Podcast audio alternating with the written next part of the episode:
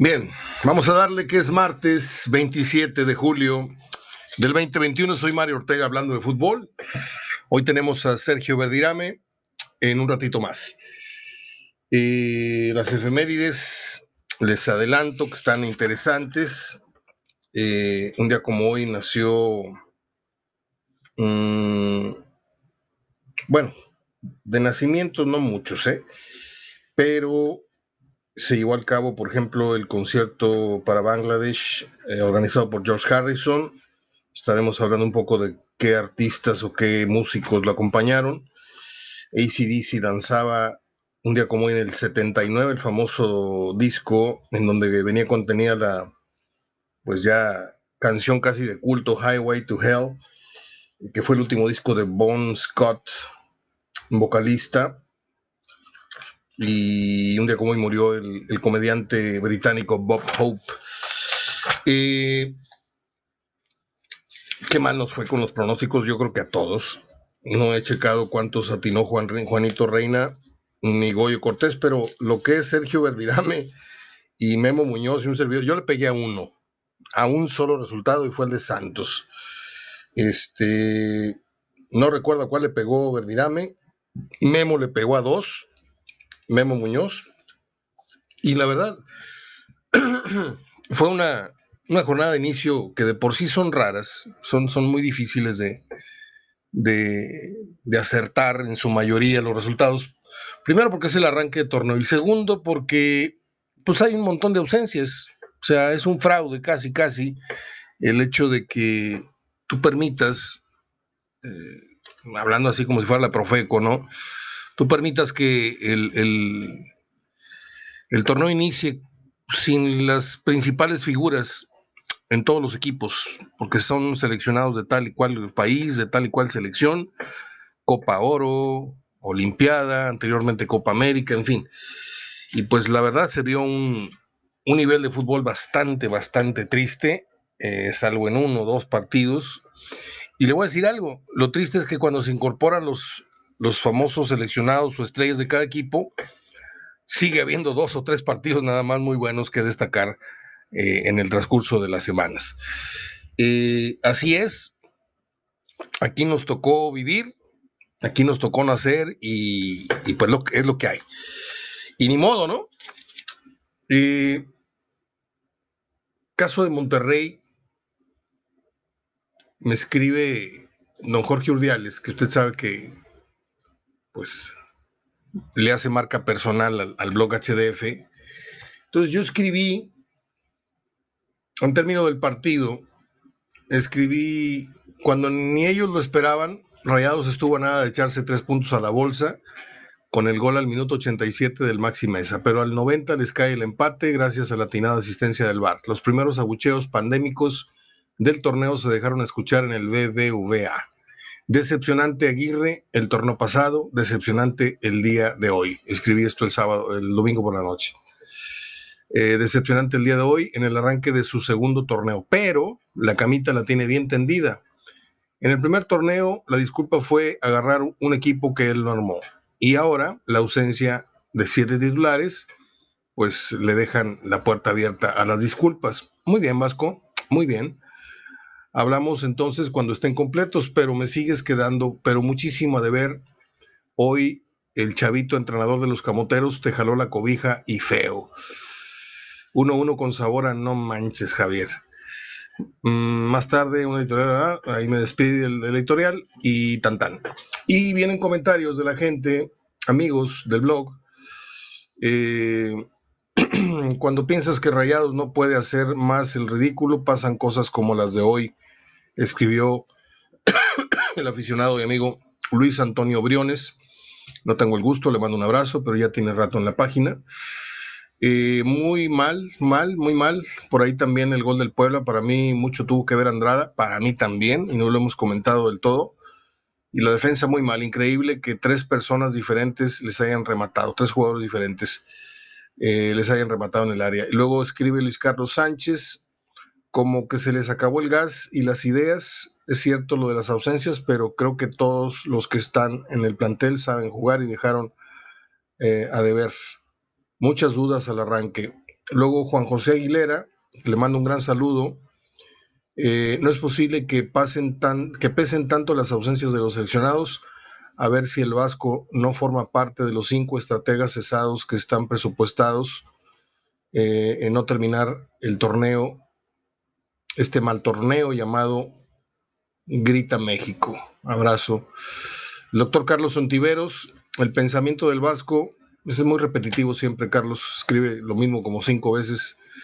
El pensamiento, cinco veces en diferentes oportunidades, quiero decir, pero bueno, se le respeta.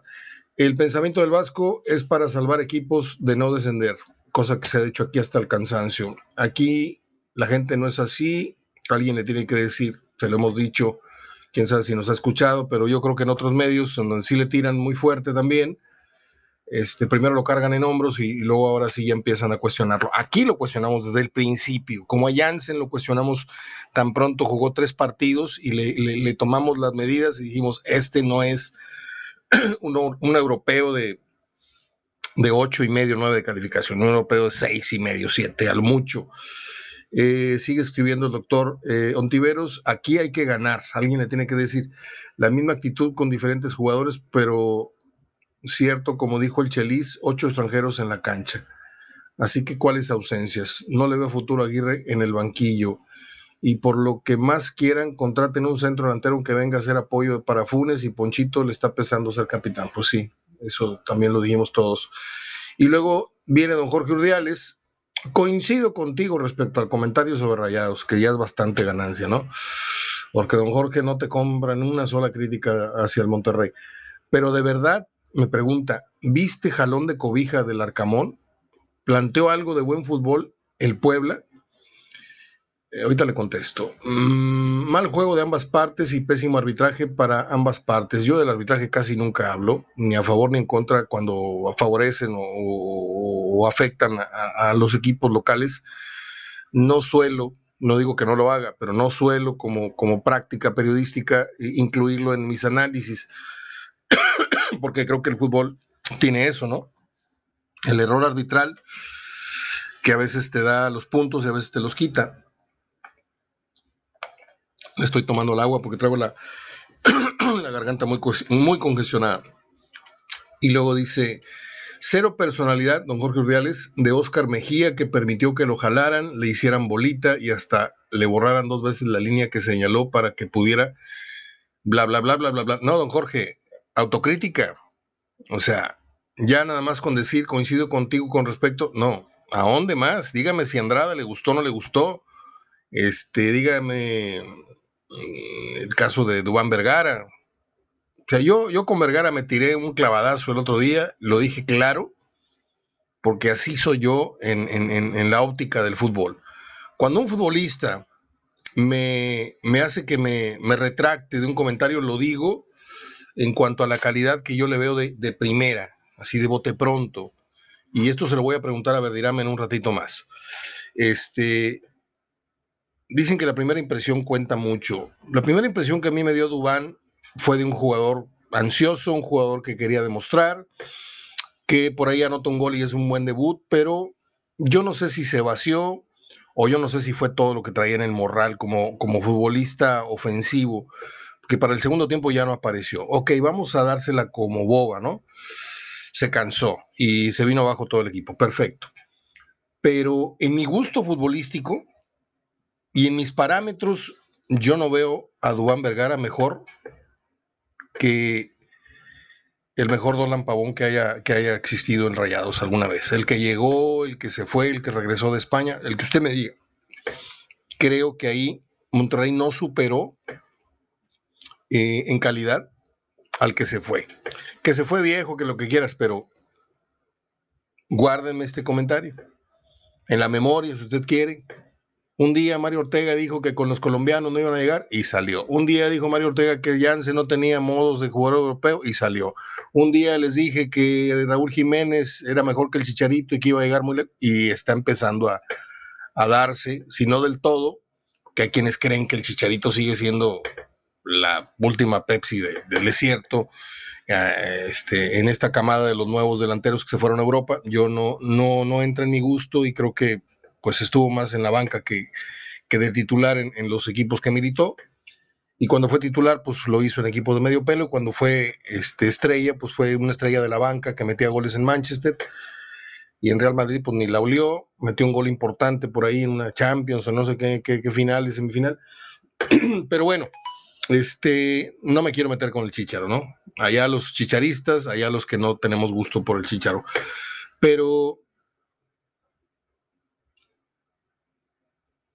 yo creo, como dije en su momento, a mí Dubán Vergara fue una mezcla como entre Morelo, Jimmy Chará y, o sea, Ojalá y me equivoque.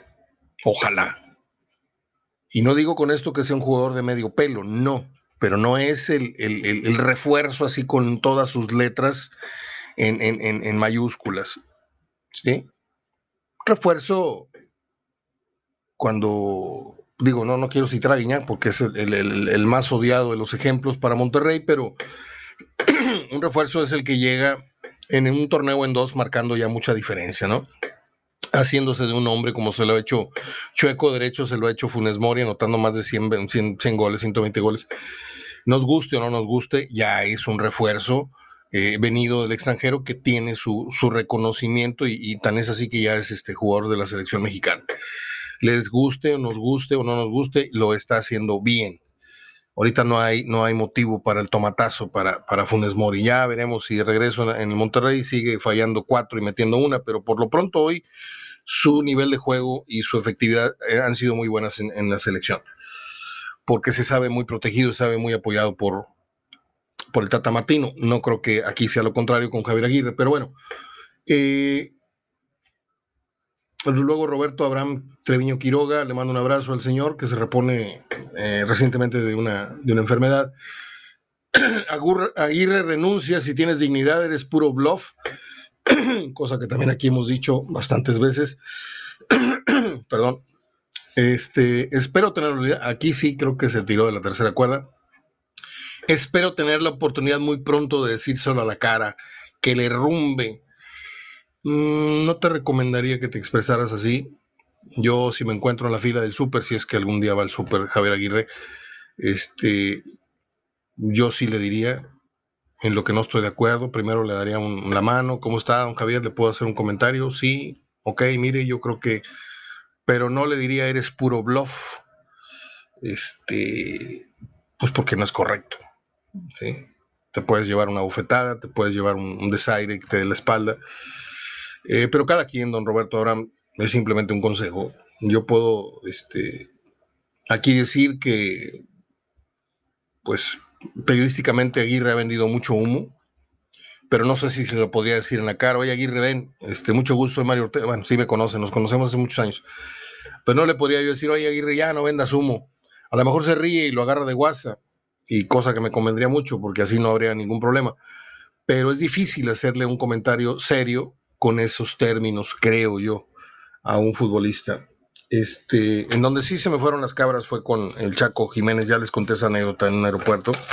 Yo al Chaco no lo perdono desde que se metió al campo, desde que se metió un aficionado al campo en aquel Morelia Cruz Azul. Y no se metió ni a agredir ni a burlarse de Cruz Azul, se metió a dar la mano a, a Torrado y se vino el Chaco que iban perdiendo, se vino el Chaco y lo agarró a patadas y le tiró una patada voladora y luego lo agarró Vilar, arquero de Morelia, y ya agarrado, el Chaco va y le pega un puñetazo este, trapero así por la espalda, le dan en la quijada. y, nunca se disculpó el Chaco cuando se enteró que era seguidor de Cruz Azul. Y cuando el muchacho dijo humildemente en las cámaras, no, yo nada más, este, sí, me metí al campo, pero pues yo, yo soy, lo voy a la máquina. Yo me metí a, a, darle la mano a Torrado. Y no tuvo los pantalones ni de disculparse públicamente, ni de ir hasta tocarle la puerta al muchacho, decirle, aquí estoy, vengo a pedirte disculpas, como una vez lo hizo aquel Benítez, que el escupitajo, a lo mejor lo forzaron, pero tuvo que volar de Argentina para acá a disculparse, cosa que no lo logró con el bofo bautista. De ese tamaño son las disculpas que merecen ese tipo de estupideces y de, y de cobardías, creo yo. bueno, permítame un segundito, Quiero checar cómo voy en mi tiempo. Ok, 15 minutos. Eh,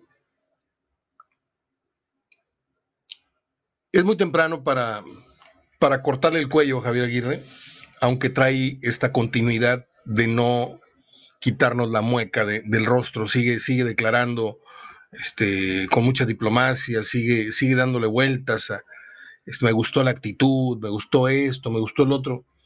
Esto de la actitud vamos a darlo por sentado, o sea, vamos a hablar de fútbol, porque el échale gana no, no, no, no, no, no vende mucho ya hoy día en, en el concepto de, de, que la gente te tome como lo que... Miren, Javier Aguirre cuando llegó hace un semestre, llegó siendo, este, ¿qué le voy a decir yo? Llegó siendo Paul McCartney, llegó siendo Lady Di, o sea, una, una celebridad, llegó siendo la cosa más exitosa que ha habido en la historia en materia de entrenadores del fútbol mexicano en, en cosa extranjera. Porque aquí creo que tiene un título con Pachuca y se acabó. Este, que son dos cosas muy diferentes, ¿eh? muy diferentes. Ahí la lupa tiene que ser muy fina y que sepan distinguir entre Lugo Sánchez Real Madrid y Lugo Sánchez Selección Mexicana y el Hugo Sánchez Pumas. Sí, ciertamente aquí Hugo Sánchez fue campeón de goleo porque Caviño lo dejó meter el penal cuando era privilegio de Caviño tirar ese penal en el Estadio Azteca, pero dijo, ok, cóbralo, hazte famoso conmigo y compartieron campeonato de goleo tuvo cierta relevancia Hugo Sánchez en, materia de logros en, el fútbol mexicano, pero no le olió ni, no le dio ni el humo a, a, ni a Cardoso, si usted me permite. Entonces ahí baja en el ranking Hugo Sánchez a nivel nacional. En selección nacional, pues ahí se la dejo votando, ¿no? Un error de él en el premundial, este, nos deja fuera del mundial del, eh, no me acuerdo cuál, el mm, del 82 o algo así, no, no, no sé cuál, sí, el 82, de España 82, donde somos eliminados. Y luego en el 90, pues nos castigan y no vamos. pero Hugo Sánchez en el Real Madrid, pues, ¿quién le puede? ¿Quién no se puede o no se paró del sofá a aplaudir una chilena, un golazo de tiro libre? Eh, todos los grandes goles que hizo a un toque, una, una temporada, todos los goles que hizo los hizo de primera. Ese, ese Sánchez fue admirable, pero son diferentes este, clasificaciones, ¿no? Eh, Javier Aguirre, localmente, no tiene mucho bagaje, o sea, no tiene mucha... Tú lo pones con lo que ha hecho el Tuca Ferretti, para que los que me conocen saben que yo soy todo menos seguidor del Tuca eh, estratégicamente. Eh, Ferretti le, da 10 vueltas a, Javier Aguirre en cuanto a experiencia en el dominio de la Liga MX. Javier un día ganó un título, pero lo ganó como que de bamba, porque ya cuando ganas tú un penal en los tiempos extras y lo metes con los testículos, este, Glaría en este caso, o con la ingle, para decirlo más, más educadamente. Aunque testículo no tiene nada malo, ¿no? Malo se hubiera dicho, bueno, este. Aguirre para un segmento no pobre, no, no poco, de la Legión de Rayados, no gustó desde su anuncio. Porque pues es un técnico identificado como pues, un bombero, como un técnico que venía a dirigir equipos de medio pelo, venía del descenso, venía de quién sabe cómo salir ileso de un, una serie de acusaciones de corrupción, de haber aceptado un dinero, que sí, que yo no sabía, ese dinero estaba en mi cuenta, pero yo no sabía. ¿Cómo va a, cómo va a tener yo ahorita un millón de pesos en mi cuenta y no va, a dar cuenta? O sea, yo, Mario Ortega. Ah, es que me depositaron, yo no me di cuenta que me metió ese dinero. O sea, sáquenlo si quieren, pero yo, yo no. Entonces, son muchas cosas medio cantinflescas. Ok, salió. Salió ileso. Perfecto. Yo no tengo pruebas para decir Aguirre si era culpable. No, ok, está bien. Pero, pues yo dudo mucho que FEMSA, dudo mucho que CEMEX, este, a la hora que vayan por un gran ejecutivo y vean en su currículum, este, estuvo acusado de robo, pero salió ileso, estuvo acusado de eh, violación o de abuso infante, tipo de cosas delicadas en el fútbol, que trasladas al, ejemplo que acabo de dar, son, muy delicadas, esto que acabo de decir, y aún así, Aguirre llegó, y llegó porque le levantó el teléfono a uno que fuera su exjugador, y pues fue más fácil convencerlo, ¿no? Y aparte dijo Aguirre, wow, nunca he tenido esta, esta plantilla este, sí he dirigido equipos como el Atlético de Madrid, pero pues, o sea, no hizo, no hizo nombre, no hizo gran cosa. Osasuna, esto, lo otro, lo otro. y se fue convirtiendo como en una especie de Arpad Fequete, ¿no? Y luego dirigió allá, en Egipto y en Medio Oriente, y luego lo corrieron de allá por el problema que tuvo, porque allá no se andan con chiquitas, allá el honor es el honor. Ah, no estás envuelto en un, caso de deshonor. Lo siento, y le cortaron la cabeza. Y como lo dije en su momento, ¿no? Para aquellos que no la tienen clara, es insólito en la historia del fútbol mexicano, eh, del fútbol regiomontano, en este caso del Monterrey, díganme si estoy mal, yo no recuerdo que Rayados haya contratado, olvídese del, entrenador más caro en su historia, olvídese del, entrenador más renombrado en la historia, al entrenador que venga de descender a un equipo vamos a contratar a este porque es muy bueno, pero se le acaba de ir a segunda división un equipo, pero no importa. Ah, cara, ya desde ahí ya es como un spot este, del PRI, o sea, como que, pues sí, ha robado mucho, pero ahora somos diferentes. Ahora somos el nuevo PRI, ahora somos el nuevo partido, cambie usted las siglas. Dices tú, no, sigue siendo lo mismo. O sea, ok, contratas al técnico que descendió.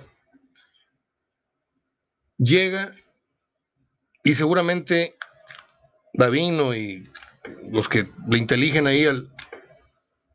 No, no, no, no, no se va nadie. No se va nadie. Yo quiero por mi propia óptica, quiero ver, comprobar que este y este y este y este no traen fútbol.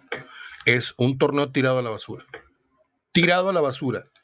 Porque ese análisis bien lo pudo tomar y decir, ok, ustedes son los que han visto al equipo, mm, que, que les vaya bien a estos. Se tardan un torneo en hacer la limpia. Luego vienen estos nuevos jugadores, ¿sí?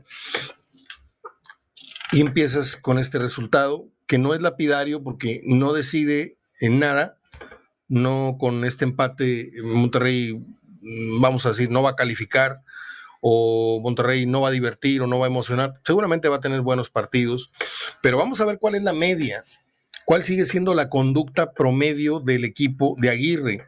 Si va a ser un equipo contundente, al menos en casa, a estos que se van a ir a jugar la vida al estadio, son el 50% del aforo, eh, o va a ser un equipo que de visita este, va a cambiar sustancialmente su, cara, su rostro futbolístico. La gente no quiere eso. La gente no quiere ver al, Getafe, no quiere ver a estos equipos chiquitos de España este, disfrazados de rayados. La gente quiere ver un equipo como hoy Cruz Azul, como, ¿por qué no el América? Esperemos que como Tigres con, con el Piojo Herrera, porque Tigres con, con el, el Tuca, ya saben a qué jugaba de visita, ¿no? A dormir, a dormir la pelota, tirarla para allá y luego para acá, y luego al central, y luego al defensa, el otro, y luego al portero, y luego, y luego Guido, y luego, y luego Aquino, y ahí viene el cambio, el cambio de ritmo. Este, yo creo que Aguirre, para muchos, como dije hace, hace rato, de entrada no estaba bien, bien palomeada esa contratación. Pero para los que sí, como los perritos que empiezan a abrir los ojos a los 3, 4 meses, de hecho los abren antes, pero empiezan a ver con claridad a los 3 meses, 4, a muchos se les está corriendo el velo ya. Y desgraciadamente no solamente es porque o por la forma en que está jugando el equipo repito, en sus dos pretextos, el del torneo anterior y el de este primero partido, sino por la forma en que Aguirre se está expresando de su trabajo y de su equipo. Entonces, pues yo a Aguirre le pongo un micrófono y, le pongo un logotipo, le digo, de un partido político al, al podium donde habla o, la mesa esa, y parece que te está hablando un político. Y hoy si algo tiene el, el ciudadano mexicano es que está muy avesado, está muy, muy al tiro y aparte vomita al, político porque sabe que le está mintiendo. Y hoy Aguirre, en muchas de sus eh, disculpas hacia el funcionamiento y a, lo poco que, ha dejado de, de, adherir como nuevo, este, además de la garra y, todo esto que pues, se supone que se da por descontado, ¿no? Que un equipo... Ahora, Monterrey se cae en los segundos tiempos trae no sé qué tantos colaboradores atrás y que el asistente y que el preparador físico. Monterrey se está cayendo en los, primeros, en los segundos tiempos. Y no es de ahorita. Entonces, hay muchos ángulos por, por donde cuestionar, que no atacar, cuestionar la verdadera capacidad que el currículum supone de Javier Aguirre. A mí no me cuesta nada decir, me equivoqué, qué bueno eres Aguirre, mis respetos. Pero lo que lleva torneo y un partido, a mí me ha decepcionado tremendamente. Si es que ya estaba yo decepcionado desde el día que lo, que lo anunciaron. Pero, pues ya sabe usted, ya sabe usted que yo soy el comentarista más más antipopular de, todos mis amigos de, Monterrey. Tengo amigos que prefieren no entrar al blog y no abrir mi, programa porque saben bien que, no, pues este güey le tira bien gacho al, equipo. Y quieren muchos equipos y no quieren oír esto, porque creen que le voy a Tigres o creen que soy anti de esto. No, no, no. Pero creo que de porristas, pues, tienen llenos sus, sus, blogs y sus podcasts, ¿no? Yo aquí trato de, de ver, sin echarme flores ni mucho menos, yo aquí trato de ver con el mayor de los compromisos, porque a mí se me tilda de que soy rayado, porque mi papá, porque mis hermanos, porque aquí todo fue rayado durante toda la infancia y todo. Entonces yo tengo que, hacer lo posible por, por demostrar que no tengo esa, esa misma eh, personalidad de cuando adolescente y cuando niño. O sea, del compromiso que, adquieres con, la objetividad y la verdad. Cuando te gradúas como periodista, dices tú, pues lo siento. O sea, soy crítico de cine lo siento Jack Nicholson, lo siento Robert De Niro, lo siento Al Pacino, son mis ídolos, pero llevas esta y esta y esta y esta y esta y esta mugreros de películas. ¿Cómo te atreves a tocar la figura de De Niro? Me dicen, la figura de, de, Robin Williams, la figura... Pues sí, han hecho unos bodrios de películas. Los últimos 10, 15 años, si han hecho 20, 15 han sido muy malas fracasos en taquilla, etcétera. Pero eso es otro tema. no sé, no sé si agoté el tema, no sé si cerré el círculo con este comentario. Sería imperdonable, por la razón que fuese, que Monterrey no le ganara a Pumas ya nos fuimos de espaldas todos, nos fuimos más bien de hocico con, la quinela porque, pues sí, le puedes abanicar al Chivas San Luis, le puedes abanicar al Querétaro, pero no le puedes abanicar al Monterrey Puebla. Ok, Mario, es que jugaron con siete chavos. Ah, entonces no hay análisis. No hay análisis hasta, que el Monterrey no juegue completo. ¿Sí? Apago la grabadora, apago el, podcast y cuando ya estén completos los equipos, entonces empezamos a hacer el juicio y el día a día de, las jornadas, etcétera. Es eh, medio tiempo del programa, son 29 minutos, casi 30. Voy a darle paso al pibe Verdirame para todos ustedes que les tiene, pues a lo mejor, conceptos un poco más claros que los que acabo de dar, porque a veces quiero decir tantas cosas que me voy de un tema a otro, yo lo sé, no crean que no, pero hay lugares a la hora de establecer ciertos renglones editoriales, hay lugares de los que no me muevo. ¿eh? No me muevo a menos de que el cambio sea radical. Que diga yo, híjole, perdón Jansen, si eres un gran jugador. Después de tres años aquí ya eres un gran jugador. no me he equivocado. No me he equivocado en los juicios severos. Creo que ahí andamos muy arriba en el porcentaje. Continuamos. Bien, pues como lo anunciamos, aquí estamos ya con el pibe Verdirame como todos los martes, al que le agradecemos interrumpa un poquito ahí su, su descanso, acaba de ver fútbol. ¿Qué viste, pibe? Me tocó ver Colón Huracán, el último campeón del fútbol argentino 1 a 1. Buen partido el primer tiempo, el segundo no fue muy bueno, pero parece que en el fútbol argentino hay gente que le duele que Colón haya sido el último campeón. No sabes el partido que le robaron. Sí, así pasa. es fútbol. Así pasa, ¿no? Así es. Cuando los equipos chicos o medianos, este, allá siempre, como acá pasa, ¿no? En el fútbol mexicano. Igualito, Mario. Que el celo que tienen los, los la prensa amiga de Chivas, de Pumas, que los protegen mucho, de repente llegan los equipos de Monterrey de un tiempo a la fecha y, ya no les queda otra más que hablar bien de ellos porque son los que venden, son los que tienen los, los partidos este, en Fox, en esto, en lo otro. Y antes no sé si ya te pudiste, ya pudiste pensar, antes la estrella, la joya de la corona en Televisa era la América. Y ahora creo que eh, por encima en lo televisivo, este, por ahí le compite a lo mejor eh, Tigres en cuanto a la cuestión comercial, en cuanto a la cuestión de audiencia, y a lo mejor nos ve más gente la transmisión de Tigres en Monterrey que la misma. aparte, Tigre hoy tiene a Guiñá, tiene a Floriante, quiero decir, para el televidente es muy entretenido ver ese tipo de jugadores, muy, ¿cómo se dice? Sí, sí, entiendo por dónde vas. En la época que yo llegué, América era el único. Sí. No tenía competencia. Y ahora se han, se han invertido un poquito los papeles.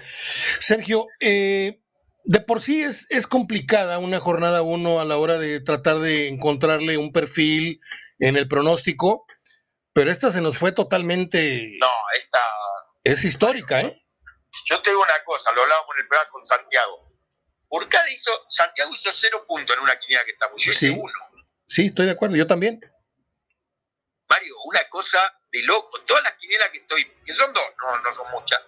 La de Televisa igual, el que más hizo tres y el que, el que menos, no sé, creo que hay alguno de cero.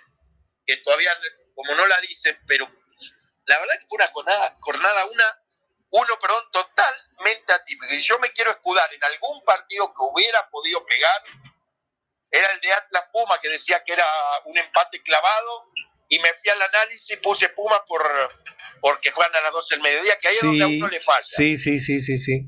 Donde uno tiene que decir, tengo que poner lo que yo pienso, pero después lo otro, el de Chivas no había manera de, jugar otra cosa que no sea Chivas. Cruz Azul. El de Monterrey. El de anoche. No, en la noche, bueno, olvídate. Yo no conozco uno que no le haya puesto a Cruz Azul. El que, el, que le, el que le metió 400 pesos, ahora que está tan de moda el anuncio ese, el que le metió 400 a Mazatlán, hoy está de fiesta. No, con 400 pesitos nada más te hizo, imagínate lo que no debe haber pagado Mazatlán. Totalmente. Eh, el equipo de la jornada, ¿cuál sería, pibe? ¿Pachuca? Sí, sí, sí, por la diferencia que sacó no tengo duda y si me apuras, te puedo poner, a mí me gustó mucho Toluca. Toluca. Pero Pachuca gana de local contundente 4 a 0, jugó un gran partido. Y lo de Juárez, bueno, para mí fue malísimo lo de Juárez. Me gustó mucho lo que hizo Pachuca, eh, Toluca, perdón, ese día. Pero yo le doy el beneficio de la duda a, a, Juárez. No digo que vaya a ser un protagonista, ni mucho menos, pero pues no tienes a tu portero estelar, no tienes a tu delantero estelar y por ahí tiene otra ausencia. Este, creo que el equipo del Tuca va a ser un huesito en, casa, por lo menos. Afuera va a tratar de. Tienes que mejorar, Mario. Un equipo del Tuca no puede jugar como el otro día. Sí. Debe estar preocupadísimo, Ricardo, porque perdió 3 a 1, pero el rival erró un penal. El rival te tuvo para, para golear. La verdad, el 3 a 1 se quedó corto para lo que vimos el partido. ¿No te dio, no te dio como penita ver al Tuca después de, de conducir un Lamborghini aquí, de repente lo ves lo, ves manejando un, un, Sur, un ecotaxi en Bravos, o sea. No, pero ni lo dudes, y la manera, porque a veces, Mario, podés cambiar un Tigre por, no sé, irte a Pachuca, irte a Toluca, irte a equipos que van a ganar y perder, pero este equipo de Juárez, hoy, si levanta, es mucho mérito de Tuca. Sí, yo, yo creo que tiene garantizada la estancia el Tuca, a menos de que de más arriba corran a Miguel Ángel Garza y a su vez este, el Tuca se vaya con él. Pero yo veo. Son un combo, un paquete. Sí, yo veo, yo veo como que están empezando a picar la tierra para luego poner los cimientos, la varilla, y se va a ir lento. El trabajo este yo creo que hasta que no se le cabe la energía al Tuca, que son unos cinco años más, este, ya llegando a sus 72, 70 creo que la obra negra la va a construir el Tuca y el verdadero trabajo de Ferretti va a llegar cuando renueve totalmente y compren los jugadores Primero los que salvan al equipo, digo, si es que hay salvación ahora, ya sin el, sin el descenso ya no, no existe la palabra salvación, a menos de que se trate de la, cuestión económica, pero yo creo que el verdadero trabajo del Tuca va a venir floreciendo en tres años más. Es que si lo aguanta puede hacer un buen trabajo. El tema que, de verdad, a mí me preocupó mucho cómo vi al equipo. Sí, sí, sí. Sobre todo porque me parece que el Tuca no merece después de lo que hizo en 11 años con Tigre, no merece caer tanto. Siento igual que vos que por el Tuca tienen que levantar. Me parece que hay jugadores que le pueden venir a dar un toque diferente a este equipo y, no verse tan mal como el primer partido, que de verdad fue de los peores equipos que se vio. Yo te pregunto algo. Eh, Tú, tú como, como si en los zapatos del Tuca, que, tiene toda la plata del mundo, tiene todo el reconocimiento del mundo, tiene toda la prensa a favor del mundo en México, todos lo quieren, este, los medios lo apapachan, lo consiguen, salvo uno que otro, Orbañano no lo quiere, etcétera, pero eh, después de estar nadando en, en, gloria y en, y en dólares, tú te hubieras ido como alguna vez se fue Bucetich al Puebla, se fue al Veracruz, se fue a, proyectos de muy poca esperanza de éxito. ¿Tú crees que fue una decisión inteligente del Tuca o, es ahí donde entra la pregunta esta de mm, por qué no se saben retirar a tiempo? No, yo creo y tengo mi pensamiento y se lo dije el sábado a un grupo de amigos en una reunión donde hay muchos que admiran y respetan y son amigos personales del Tuca. Yo creo que la decisión del Tuca tuvo dos cosas mucho ver. Una, Miguel Ángel Garza, y la número dos, el no perder el envión de los 30, porque son 30 años seguidos que él viene trabajando. Él recuerda que empezó en Puma hace 30 años, sí, sí, sí. nunca paró de trabajar. Y yo creo que ese envión dijo, ¿por qué voy a parar ahora? Y yo soy de los que siento que, y se los dije ese día, que el día que el Tuca diga basta, es basta total. Pero si no es que va a dejar dos años y va a volver. Por un tema de edad y porque ya va a perder entusiasmo para mí sí fue muy apresurada, Mario.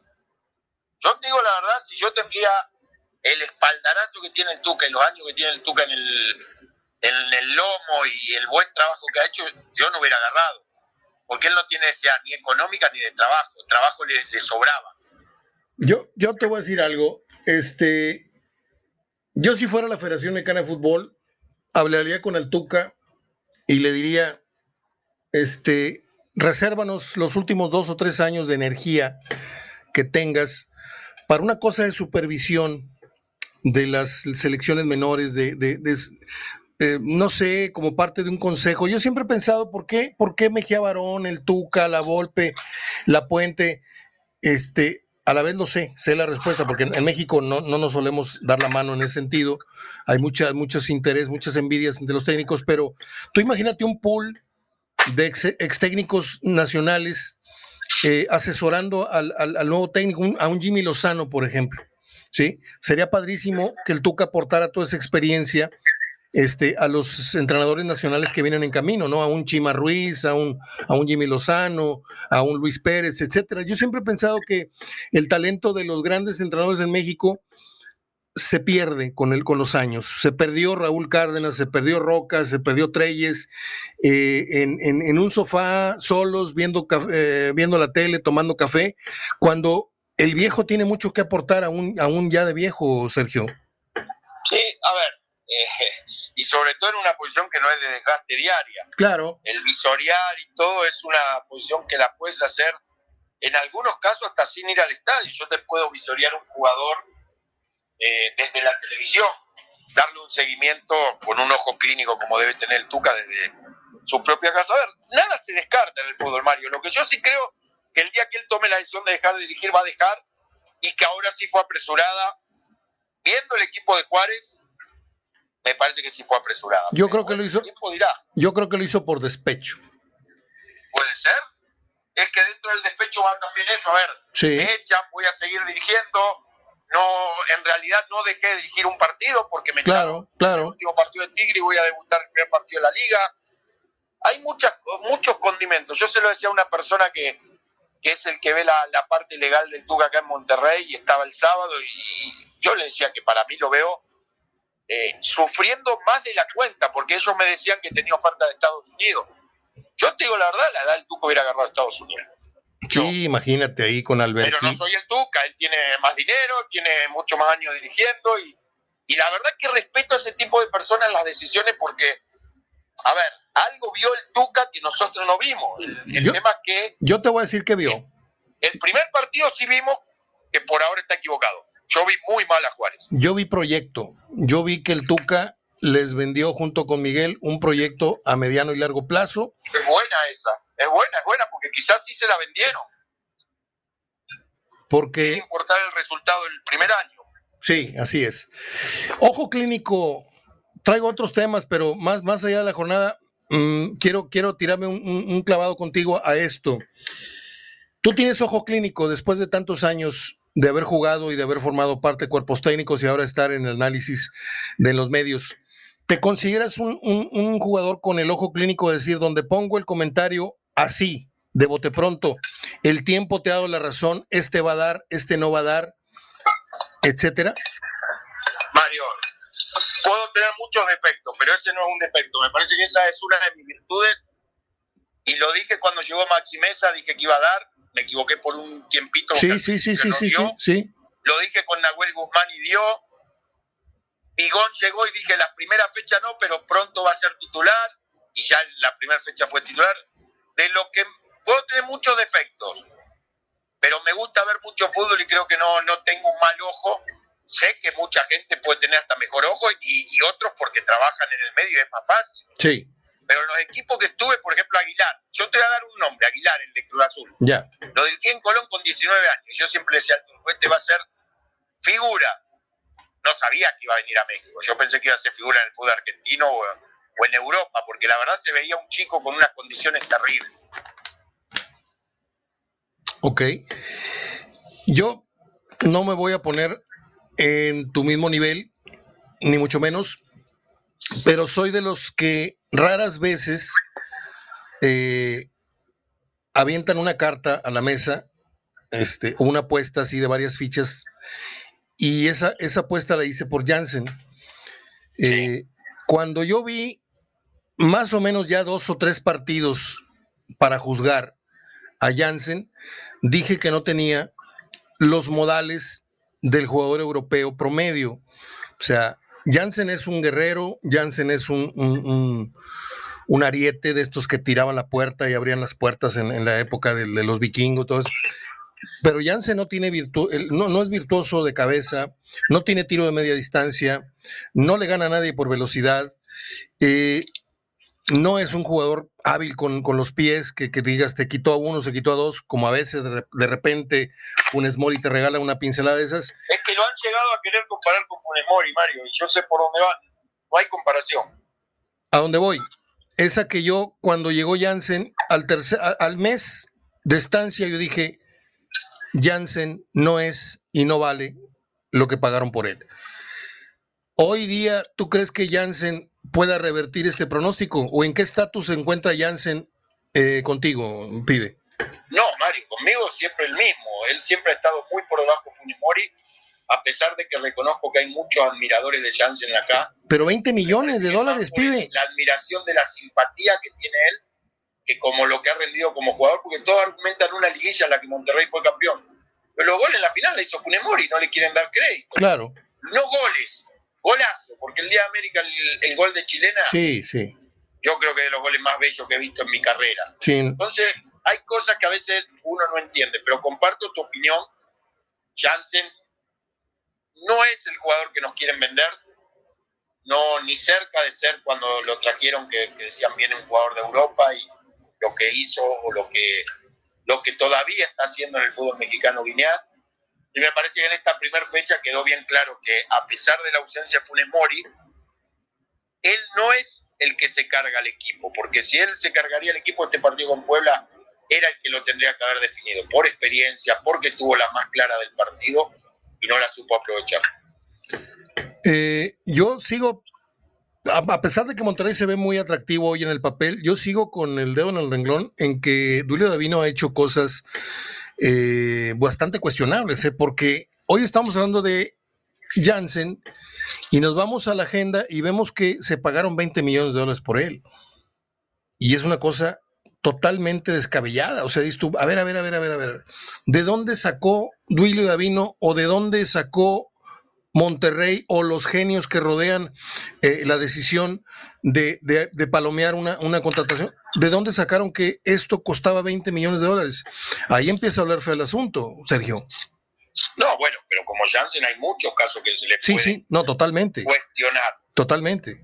Mucho, mucho, mucho. mucho. Aquel, aquel, aquel jugador que vino de Cruz Azul Claro, a mí hubo una época que traían nueve para hacerle competencia a Funemori que eran de risa. Sí. Que no eran jugadores para Monterrey. Y eran de varios millones de dólares, ¿eh? No, es que ninguno les, salió gratis. el Conejo Benítez, ¿cuántos millones costó? el Conejo Benítez, Albertengo, son jugadores que no tendrían que haber pisado Monterrey. Y, y, y, no te da a ti, digo, yo sé que estás en una posición muy ética, y yo también, pero, o sea, yo no tengo ninguna amistad con Duilio. Eh, ¿No te deja eso como una cosa de una mueca en la cara, como diciendo, vamos, Duilio, jugaste fútbol, sabes de qué se trata esto? No puede ser. Más que cuestionárselo tú o yo, los que tienen que cuestionar son los de arriba, que te Pero parecer que las decisiones no son solamente equivocadas de Duilio. O que está... creo que muchas cosas las que pasan por Monterrey son de Ornella. O, o, o, o, está muy distraído el jefe, que, que, que es el que palomea el dinero. No, no está distraído, quiere hacerse el distraído o son cosas que la bala y luego no, no quiere asumir. Porque yo sé que no entras, por lo menos en esa ruleta no entras si no es con el aval de Ornella. No, pero yo hablo más arriba. No, no, arriba no, no puedo jugar porque arriba están en otros temas, Mario, la verdad. Pues sí. Digo, que yo sepa, ojo, no sé, puedo estar equivocado. Yo, yo creo que ahí están abusando y yo lo digo con, todas sus letras y, yo me hago responsable de esto, están abusando del Diablo Fernández porque le han dado mucha manga ancha a Ornelas y Ornelas a su vez le ha dado mucha manga ancha a Duilio y han tirado un dineral, pero bárbaro, en los últimos años. Sí, le han pegado al clavo con la mejor contratación que creo dio Monterrey en los últimos 10 años, que es Estefan Medina. Sí, Ahora, Estefan fue buena contratación, Vega. Sí, muy buena. muy buena. cosas buenas, pero más más malas que buenas. Han errado más que las que han acertado. Perfecto. Ahora voy con esto contigo. ¿Crees tú, de bote pronto, que Dubán Vergara, así de bote pronto, es mejor que el Dorlan Pavón que llegó? ¿Crees tú no, que... Dorlan Pavón que llegó no. Ah. Pero que Dorlan Pavón que se fue no tengo duda. Ah, no, no, no, claro, no, claro, por supuesto. Por juventud, por Sí, sí, sí, sí. Pero tú crees. una cosa, a mí me gustaron los primeros 30 minutos de este chico, me parece que se vació. Bueno, vamos a dársela como buena, pero. No, no, pero hay que darle el beneficio, el segundo tiempo no la tocó. Está bien, está bien, pero yo hablo de calidad. ¿Tú crees? Calidad, a ver, hubo cosas que me gustó, lo quisiera esperar un poco más para hacer un juicio. Eh, Sumario, sí. Un juicio alentador o de eh, o no alentar a la gente. ¿A qué me refiero? Juicio sumario, un juicio total. Sí, porque yo te puedo hablar de jugadores que conozco, te puedo hablar de Andrada, porque no vi algunos partidos, te puedo hablar de Moreno, pero de Duan Vergara no lo he visto. Mario, créeme que si lo vi en algún partido de Copa Libertadores, no fue el jugador que me llamó la atención. Yo me tiré. Si ves un partido de Copa Libertadores, te llama la atención algún jugador. Ese no fue. Entonces, para mí es injusto catalogarlo ahora por 90 minutos, los cuales me gustaron los primeros 30 y no me gustaron el segundo tiempo.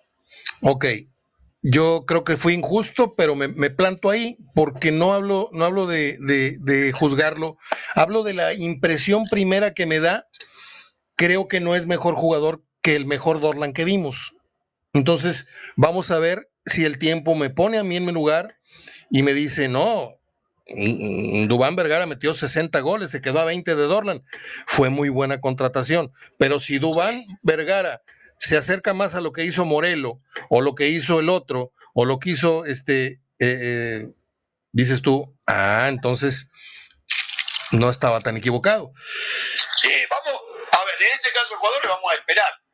pero son impresiones y yo por lo que pagaron no creo tampoco que sea la salvación de Monterrey. Pero a veces esos jugadores que te salen no tan caros, te resulta que son buenos. Aguirre, otra vez Aguirre y el micrófono. Le gustó la actitud, rescata la actitud, ta, ta, ta, y como que no tiene mucha autocrítica Javier Aguirre, pibe. No lo está ayudando a Javier el, el micrófono, está enemistado, peleado con las últimas declaraciones, no sé qué le pasa, pero sí han sido muy malas las últimas declaraciones del Vasco. Sería ridículo que Monterrey no le ganara a Pumas, ahí sí ya se No, bueno, Puma es inferior a Puebla, hasta en actitud te lo puedo decir, y Monterrey tiene que salir a ganar a pesar de la siete ausencia. Seis porque ya llegó Campbell. Tigres, para terminar. ¿Te gustó Tigres del 1 al del 5 al 8? ¿Qué le ponemos? ¿Un 8 por un buen debut de visitante? No, hasta menos, un 7, porque hubo un momento que me gustó, coincido con Miguel Herrera, hizo un gran análisis del partido, Sí. pero no era merecedor del triunfo. Me parece que si veíamos los 90 minutos como me tocó verlo y me tocó verlo como me gusta, te quiero decir, analizándolo con tiempo, sin estar eh, pendiente de otras cosas, creo que Tigre, el resultado justo era un empate. Veo a Miguel Herrera muy mesurado, lo veo declarando diferente, lo veo menos arrebatado como cuando estaba en las conferencias de prensa con América, muy chifladito. Por... Aquí como que alguien lo asesoró, le dijeron, ¿sabes qué? Bájale tres rayitas, vámonos Bien. despacio. Este, ¿Alguien lo asesoró bien, Mario? sí, claro, Sí, Lo- comparto, comparto. lo veo muy bien. Pibe, no cuelgues, terminamos este segmento y voy contigo para grabar el segmento de los pronósticos rapidito de la jornada número 2. Gracias, te mando un abrazo de gol. Abrazo, abrazo de gol. Sergio Verdiramen, hablando de fútbol. Bien, cerramos el programa. Un día como hoy nació el actor Eduardo Manzano. ¿Usted lo recuerda? De gran voz. Un día como hoy nació el comediante Ricardo Gil. A lo mejor usted no sabe quién es Ricardo Gil. Pues es el imitador de López Dóriga. A mí me da mucha, mucha risa ese personaje, esa, esa imitación. Fuera de eso, no, no, no me causa gracia en los demás sketches que ha hecho, etcétera. Pero pues de repente le, le cambias a la televisión una madrugada y te encuentras la hora pico, porque yo a veces son las 2, 3 de la mañana y por alguna razón me tuve que parar a, ver algo que está sucediendo allá en otra recámara, etcétera. Este, no les puedo dar mucho detalle, pero a veces nuestras noches son recortadas, son tijereteadas, a veces son las 2 y, te tienes que parar, y son las 4, por ejemplo, a- bueno, ahí lo dejo mejor, no iba a decir algo, pero. Eh, nació en el 60 Ricardo Gil, el imitador de López Dóriga. En el 68 nació el actor este Jorge Salinas, que es que está muy guapo, que es que está muy bueno. No lo sé yo. Realmente se me hace una papa sin sal. Veo y veo y veo y reveo y vuelvo a ver Amores Perros, una película sobrevalorada, bastante eh, pena me da decirlo, porque hay, hay, películas que no, no aguantan el paso del el rigor del, del paso del tiempo. Y qué pésimo actor es Jorge Salinas, ¿eh? pero pésimo. En el 71, George Harrison les decía, eh, organizó el concierto, más bien estaba anunciando tal vez el concierto de Bangladesh, en donde formaron parte del elenco mmm, Billy Preston, que siempre estuvo ahí en, en los teclados con los Beatles, eh, Ringo Starr, Leon Russell, eh, Eric Clapton, otro de mis ídolos. En el 75, John Lennon finalmente consiguió el permiso para residir, consiguió su residencia, pues para, para vivir en los Estados Unidos. Este, se alejó un tiempo, regresó luego con un álbum, se alejó por el nacimiento de su niño, etcétera, etcétera, según leí en su biografía. En el 79, les decía, ACDC lanzó el disco Highway to Hell. En el 84 se estrenó la película Purple Rain con Prince, que fue su primera experiencia en pantalla. Y la banda sonora ganó el Oscar. De hecho, el tema principal de la película es la canción Purple Rain. Que pasó un fenómeno muy raro. Yo antes veía a, Prince y, era un rechazo automático. Dices tú, no, no, no, quítame eso, quítame eso. Y curiosamente muere. Y te pones a ver los videos de por qué se murió, que se murió la sobredosis, de que lo mataron, de que esto, de que el otro. Y vas cayendo en videos musicales qué tipo tan más virtuoso, qué tipo, o sea, me salí de, la mariconada esta del pelo y de la ceja y, me puse a ver su trabajo, su, su, su, virtuosismo con la guitarra, con, con la mezcla de, Era un rockero impresionante para tocar la guitarra, pero también era, un hombre que le metía un funk, a mí me gusta mucho el funk y el soul, este, y me convertí en un gran admirador de, de Prince. Lo mejor de Purple Rain que fue, a ver si me dicen, a ver, ¿quién fue el papá de Prince en la película de Prince? O sea, en Purple Rain, que es como una autobiografía, autobiografía. El papá de Prince fue Clarence Williams III, si usted recuerda, que fue un famosísimo actor de televisión en la serie Patrulla Juvenil. Le digo que no se me olvide nunca porque así me decían mis primas. Queda yo el negrito de patrulla juvenil. ¿Qué fue lo mejor de Purple Rain? Le vuelvo a preguntar, haga memoria. Pues Apolonia Six. Ah, qué mujerón. Y en 2003 murió un comediante que a mí me agrada mucho. Todavía veo sus videos, estos del Roast, eh, con Dean Martin, con todos esos comediantes. Bob Hope que durante muchos, muchos años estuvo animando a las tropas de los Estados Unidos, este, que estaban ahí apostadas en no sé dónde. Y pues hasta aquí mi reporte, Joaquín. Este, sorpresón, sí, para rematar esta caganchesca, suena feo, pero es un término así como, como ridícula o inexplicable. Jornada 1, pierde Cruz Azul con Mazatlán. Van a poner en un marco todas las páginas titulares deportivas de México porque le ganaron al campeón. Desde que tienen uso de razón en primera división, desde su existencia, creo que este es el triunfo más valioso que han conseguido. Ganarle al campeón en su casa. Ándale. Y me gustó el técnico español, mm, la declaración que dio muy echado para adelante.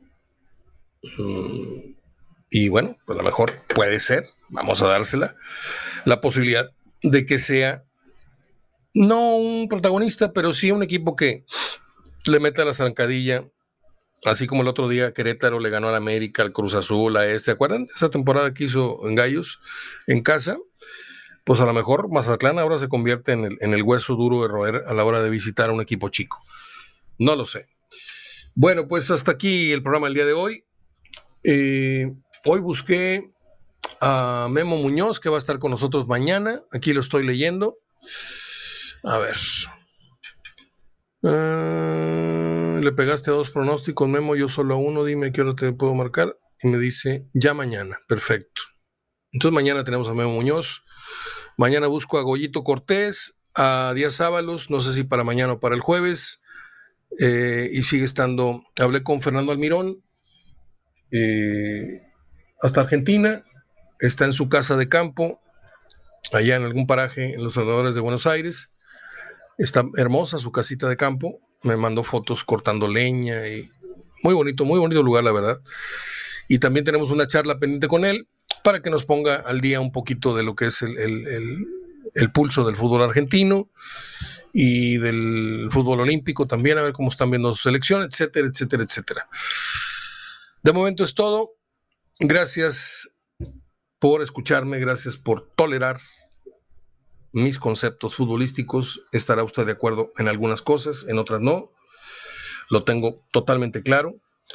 Pero yo no hago aquí un programa para darle gusto a la gente, ni para darme gusto a mí incluso porque sería muy egoísta decir eso. No, yo vengo a darme gusto a mí y el que quiera que me... No, yo vengo a dar mi punto de vista, que a veces ni a mí me gusta, pero se tiene que decir. No sé si les quedó claro.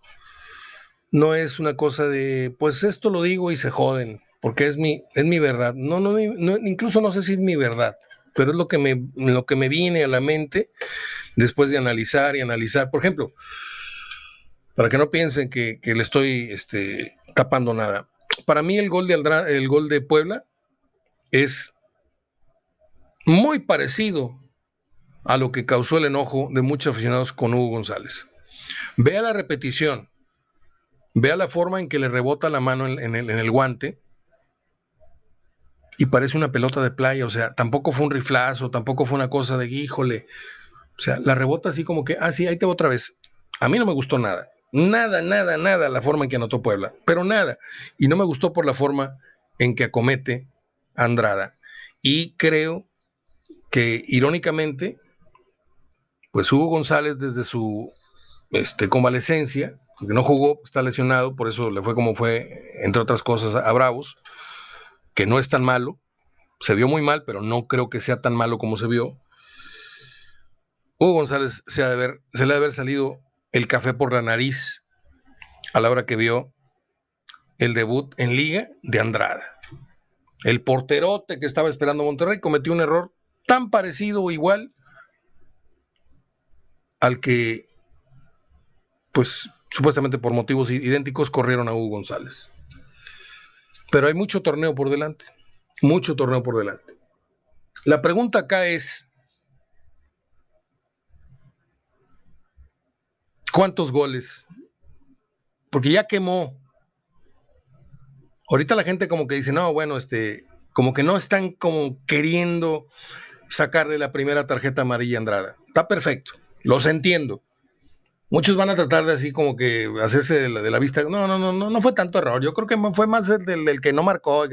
todo tipo de cosas las, entiendo perfectamente. Yo no maquillo a nadie. Yo no le tapo aquí a nadie. Yo pregunto, si se van acumulando este tipo de situaciones, porque el fútbol tiene eso, el delantero se enracha y mete 5 o 6 goles en 8 o 9 partidos. el portero se enracha y te salva de 2, 3, 4, 5 goles en idénticos partidos. Pero cuando es a la inversa, Funes Mori se enracha y no mete gol en 8 o 9 juegos. Y cuando el portero se enracha, como Barovero se enrachó alguna vez y no lo sentaron, como Funes Mori se ha enrachado y no lo han sentado hasta que no vino algo así medio como que un pretexto bueno para sentarlo, cuántos goles de, este, de esta categoría, medio error, medio no error, va a cometer Andrada. Porque todos los que imaginaron que Andrada venía con el logotipo en, la espalda de Boca no, Andrada ya jugó en Boca, lo que hizo no lo vimos, en su mayoría no lo vimos, pero vamos a creerle al cartel con el que llegó, ¿sí? Portero, que no sé qué, que iba a ser de selección, que le dio COVID, que no sé qué, pero ok. Pero qué triste que en su presentación casualmente le metan un gol de esos por los que le cortaron la cabeza a ya saben quién. Es todo ahora sí, creo que no dejo nada en el tintero, déjenme darle una repasada. Están viendo los Olímpicos como yo, qué emocionantes los relevos, el 4 mariposa, eh, el, libre. Eh,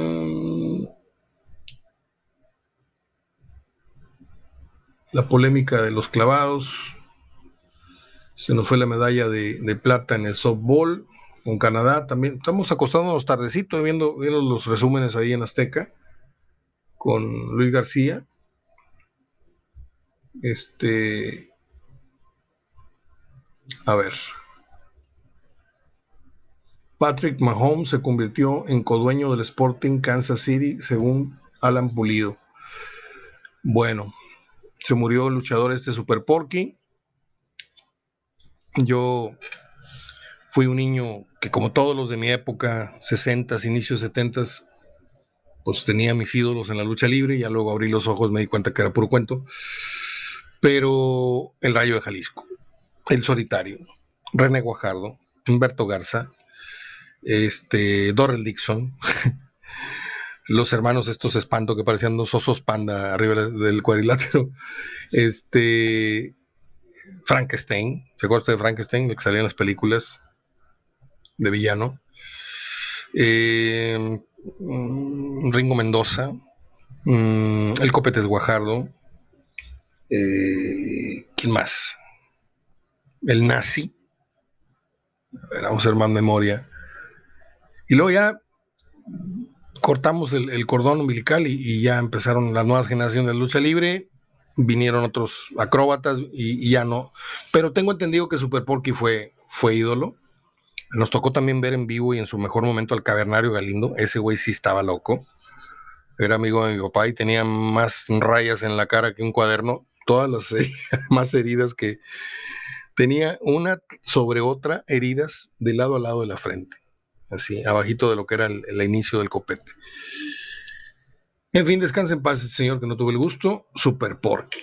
Conocí a la Tonina Jackson también. Conocí a la Tonina Jackson de aquí de Monterrey. Este. Un día les voy a contar. Cuando yo tenía 10 años y dejamos a mi mamá sola en el hotel, dejamos de vacaciones, dejamos a mi mamá sola una noche en el hotel porque mi papá me llevó a la arena de box y lucha en Acapulco. Les voy a contar esa anécdota después. Luchaba el Rayo Jalisco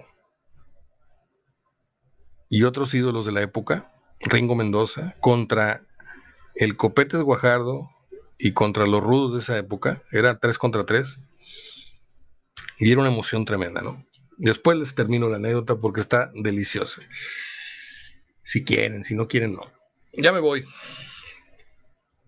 Ojalá y les haya entretenido, les haya gustado el programa.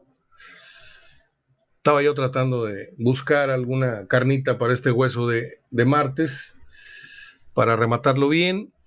Mm, el Celta de Vigo quiere a Orbelín Pineda. Y yo no sé si usted lo vea más jugador o menos jugador que el Tecatito. Tecatito se fue muy verde, pero yo creo que también están inflando un poquito este, este jugador Orbelín, salvo su mejor opinión. No digo que no sea bueno, ¿eh? Pero creo que le están aumentando dos o tres puntitos. Ya me voy. Ahora sí, abrazo de gol. Hasta el día de mañana. Si Dios quiere. Cuídese mucho.